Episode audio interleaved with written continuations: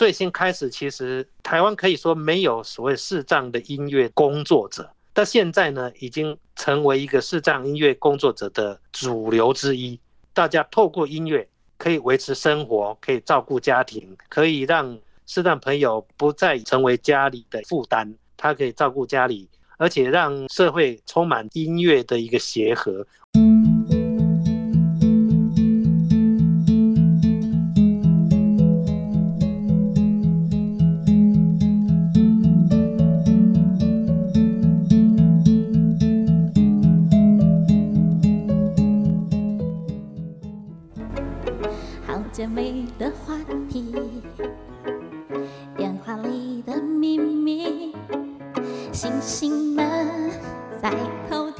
一闪一闪的亮晶晶，偶尔会遇上情绪来作怪，一颗心就解忧无奈。想法转个弯，放手就会愉快。明天就开始新的期待。哇。亲爱的朋友，今天又是不一样的开场。这个开场呢，预告了我们今天是一场非常棒、非常享受的音乐响宴。我们今天邀请到的是台北市市长音乐文教基金会的创办人以及目前的董事长张玉豪张老师，张团长，因为是啄木鸟的团长。嘿，你好。哎，宜家好，各位听众大家好。我们又见面了。上次是来介绍您的啄木鸟乐团，还有您自己成长的过程、学音乐的历程。今天呢，您有一个重要的任务，就是要为我们带来第二十九届视障音乐大赛。哇，第二十九届了耶！好，等一下我们慢慢来介绍。我们先来说，我们刚刚节目一开始的这首曲子，一定要让大家知道，这首曲子它是成人组的自由跨界类的第一名。好好听哦，音色非常好。哎，这个是算是他们蛮有特色的曲目，就是说杨玉凡主唱，而且是他的作品的一个主曲。中间演奏者黄玉祥，这个是大有来头，就是逆光飞翔的那位主角，男主角，嗯，男主角对，担任钢琴。嗯哼，那由一位辅大研究所毕业的夏关鼎担任小提琴，他们重新编曲。把这一首应该是算是原来自己创作的，原来如果你把它连想象会比较属于流行歌类，但是他们把它编创的非常有艺术性，可以等于就是古典音乐的风格，一首很有浪漫派的后期浪漫派的风格的一首现代流行歌曲。留成生命中最温暖的记忆。我们刚刚听到的这一首是去年第二十八届视障音乐大赛成人组自由跨界类的第一名，今年更新鲜的即将要出炉了。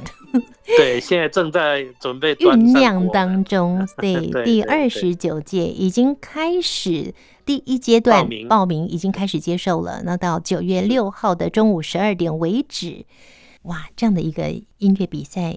连续举办到今年是第二十九届哦，长达三十年的时间，这样连续不断的。张玉豪老师，你从第一届到现在，看着这么多人来参加竞赛，你的内在最大的感动是什么呢？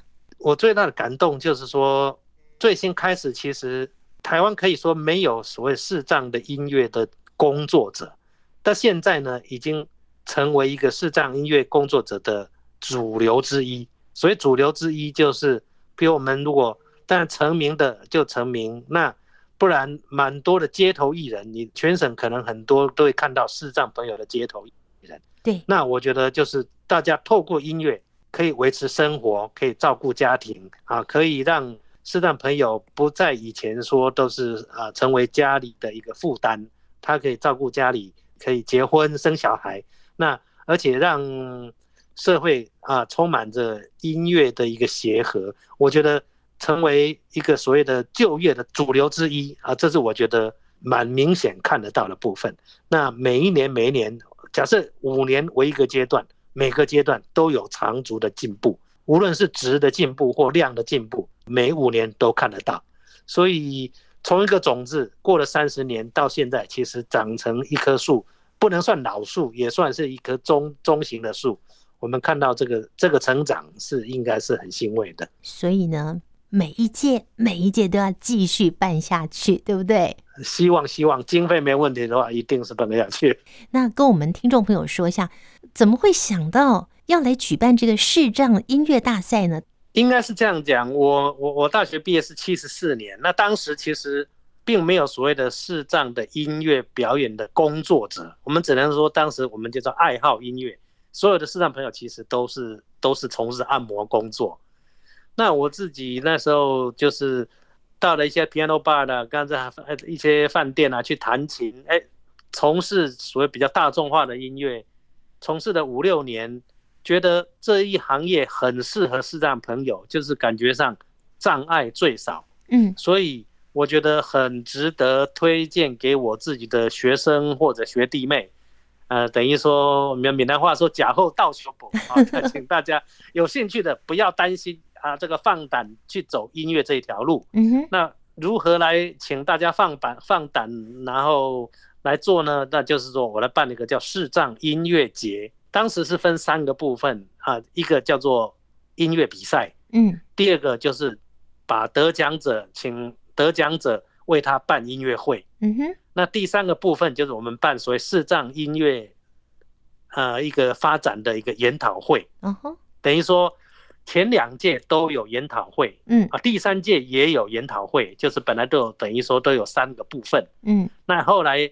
办了三届研讨会，无论是从学界、从视障福利的的这个角度，或者政府单位，都已经熟悉这个所谓市障音乐理念的这个推推展，大家都很肯定。对，所以后来那也让市障朋友很都建立了自己的信心，报名也都算踊跃。后来慢慢啊，什么萧煌奇啊、王俊杰啊、张玉霞啦，他们慢慢都，嗯、他们都是前面这几届的这个常胜军。哇，嗯哼。所以也建立了视障朋友本身的信心，也让社会各界认识到视障朋友音乐的呃，算是一个才能或天赋，值得大家来推动。嗯，那所以呢，后来就研讨会就可以说就嗯就就可以就省去了，暂时不用举办。嗯，对，后来就保留所谓音乐大赛跟音乐会啊，等于说让得奖者上舞台，走上舞台。嗯，那。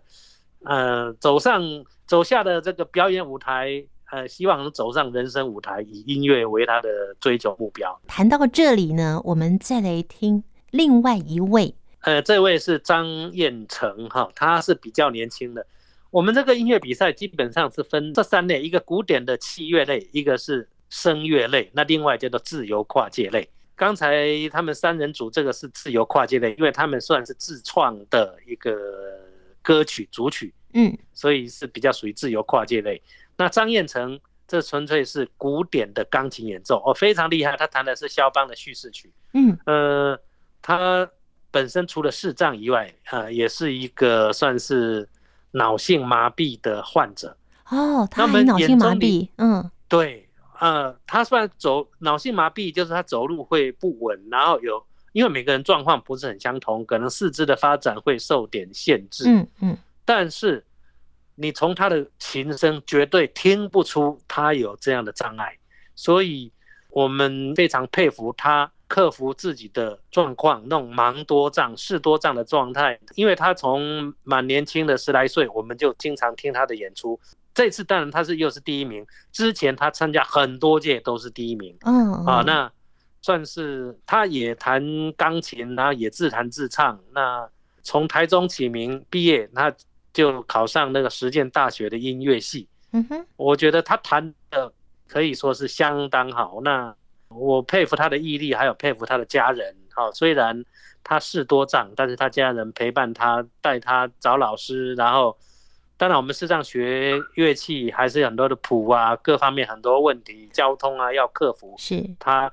嗯，他能够得这样的成就，其实得到第一名真的是名副其实。好，大家听了就会知道他真正演奏的能力。嗯，那我们就来欣赏这首张彦成带来的肖邦的 G 小调第一号叙事曲作品二十三。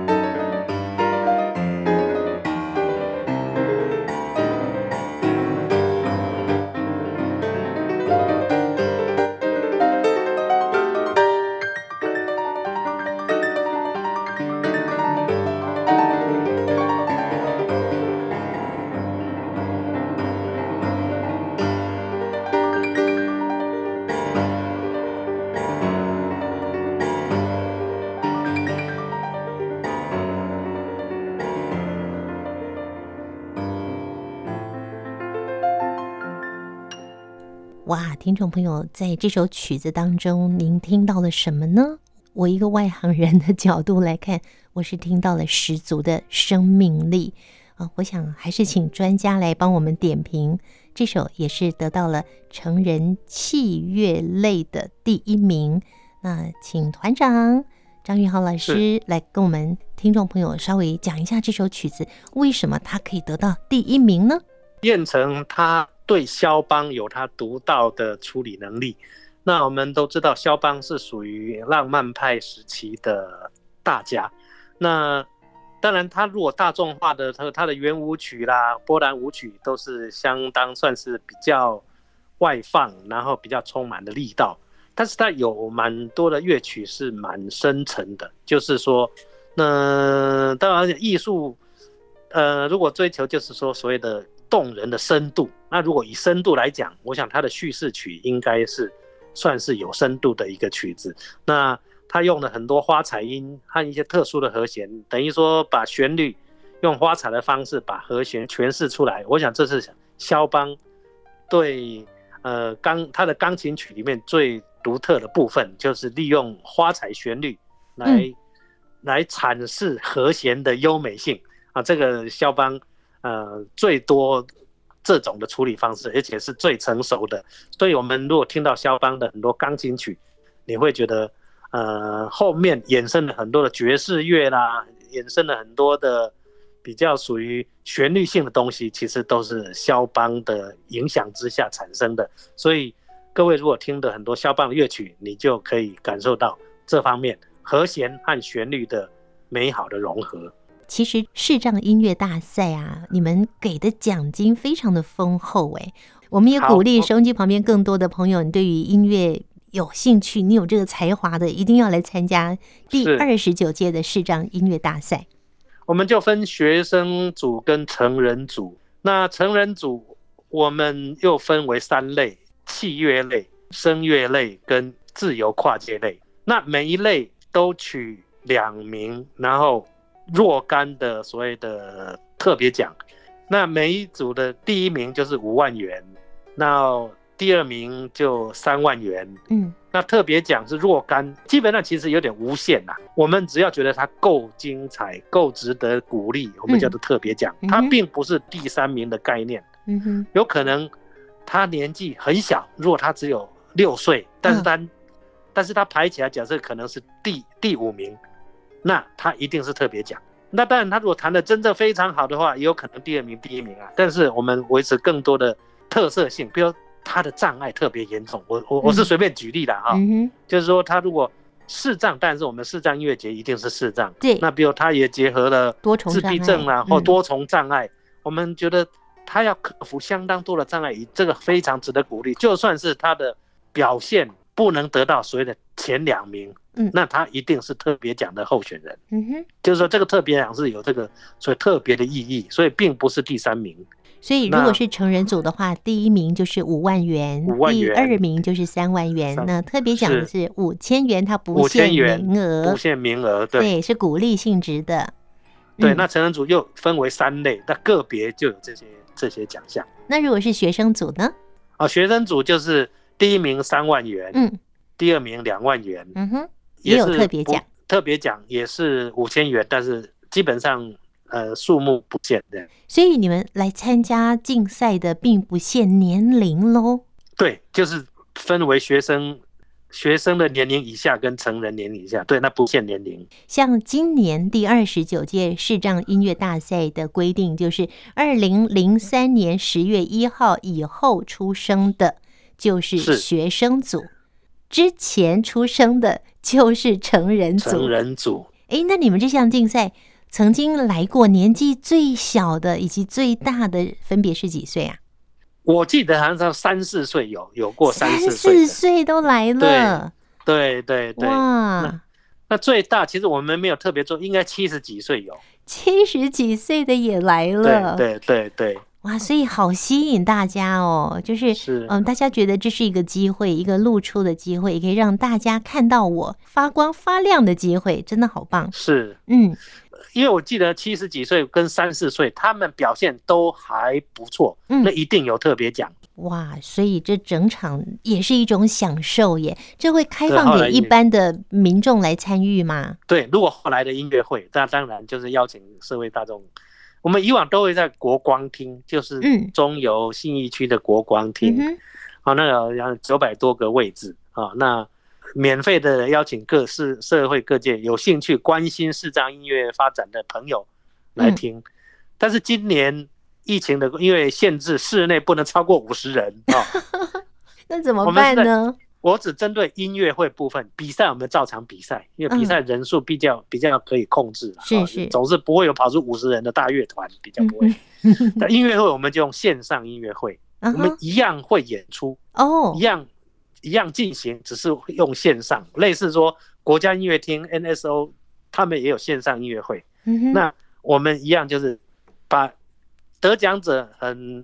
很不容易让他们有个得奖能够展现的机会，我们也不能把它剥夺。嗯嗯。那所以用线上线上表演，那在在脸书啦，在各方面 Podcast 啦等等的来播放我们的所谓的音乐会。那如果我们比如我们宜家的节目啊，有有兴趣，我们也可以把我们的实况放来播或怎么样，就是透过大家来认识得奖者这样子。这不仅仅是国光厅可以容纳的人数哦，可能要很多倍哦。有可能、啊、透过的传媒哦，有更多人可以听得见，太棒了。嗯，对呀、啊，甚至国外都可以无障碍的看。嗯、对对对，好，我谈到这里，我们再来分享一段好吗？我们接下来要分享的这一段是学生组，这是学生组台北启明学校的一个太鼓团。嗯，哦、我们视障朋友。我们在启明学校，其实除了视障，还有蛮多的所谓的视多障，他可能比如说自闭症啦，或者轻度的脑性麻痹啦，或者是呃发展迟缓等等。但是启明学校，因为他们有一个叫表艺班，表演艺术班，啊、哦，有组这样一个舞团，哎，各位听了，你完全听不出来他们在官能上有这些障碍，可见老师的用心，可见同学们。虽然有较多障碍，但是在音乐的反应上，在音乐的操作上，其实就是有他的天分。就像前面的张彦成一样，虽然是多障，但是我觉得他的表现是一点都不比一般明眼人来的差。那你听这个鼓团表演啊，真的。应该第一名是非常非常实至名归，实至名归。对，嗯哼，好，我们就来欣赏，这是在去年获得学生组自由跨界类，由台北启明学校的这个太鼓团表演艺术班的太鼓团所带来的这个演出，得到第一名的《风之燕》。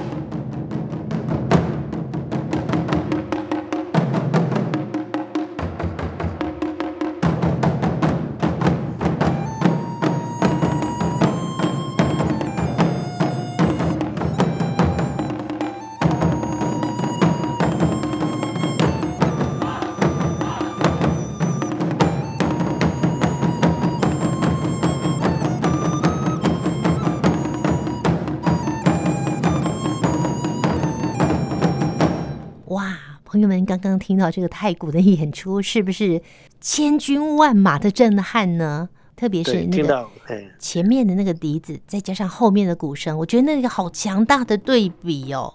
是啊，你可以感受到过去跟现在的对话。嗯嗯，在今天访问的最后，是不是要提醒我们所有想要来参与这次视障音乐大赛的朋友，要密切注意，特别是你们的视障音乐节音乐会，我们就是本来都会在国光厅，那我们今年就会用线上的音乐会啊，线上音乐会我们就会邀集得奖者一样安排做演出，我们会在十一月份。我们比赛是十月二号，就是现场比赛十月二号。那在做一些录影录音的状况之后，我们会在十一月份分次，譬如说我们有十二个得奖者，嗯，跟开锣戏跟结尾戏这样十四段，我们分十四次来做线上音乐会的传播，这样。哦，分成从十一月开始，嗯，因为我想大家拿着手机。一次要把两个 两个两个多小时听完的太累辛苦了。线上这个好处就是你可以有点像 podcast 一样，可以分段来。对。那至于说我们是一次用半个小时，一次用十五分钟，或一次用多久，这个我们还在斟酌。嗯哼。哎，对，还在斟酌。但是应该不大可能一次就把两个多小时用手机。我觉得对看的人太辛苦了。对对对，哇，好贴心哦。等于说。嗯，从开场到结尾，以及中间这十二位参赛者得奖的作品，全部以十四次的音乐会的方式，一个一个慢慢呈现给大家。对不对？对对，想听还可以再多听几次，非常非常棒。甚至自己都可以存下来，嗯、慢慢当资料都可以。对，这也算是一个创举哎，因为 COVID-19 的关系，不得不做这样子的一个调整。对，大家就有很多的创意出来。嗯，真的也很棒。最后是不是有什么要提醒大家呢？啊，就是说，如果要参赛者或者我们听众朋友们对音乐基金会想了解，可以多多利用我们基金会的电话。如果你要报名啊，想刚刚没有听清楚，可以打电话直接问基金会的办公室哈，零二二五二三四四四四，零二二五二三四四四四。有任何问题，参赛的或者一般朋友想了解线上音乐会的，甚至说你对我们基金会要多多支持的啊，这个要要担任志工或者要经费上的协助的，都欢迎利用这个电话。所以，请进入到台北市视障音乐文教基金会的官网，密切注意一下消息喽。是的，是的。非常谢谢张团长，谢谢你的介绍，谢谢宜家，嗯，谢谢各位听众。好，那我们最后就来欣赏这首学生组器乐类的第一名。哎，这位是学生组的钢琴的器乐的第一名哈，六号还蛮年轻的，他弹的是拉威尔的索纳蒂娜，你去感受一下印象派的视觉来欣赏这一首拉威尔的索纳蒂娜，就是有这样的效果。那就以这首曲子作为今天跟听众朋友告别的音乐喽。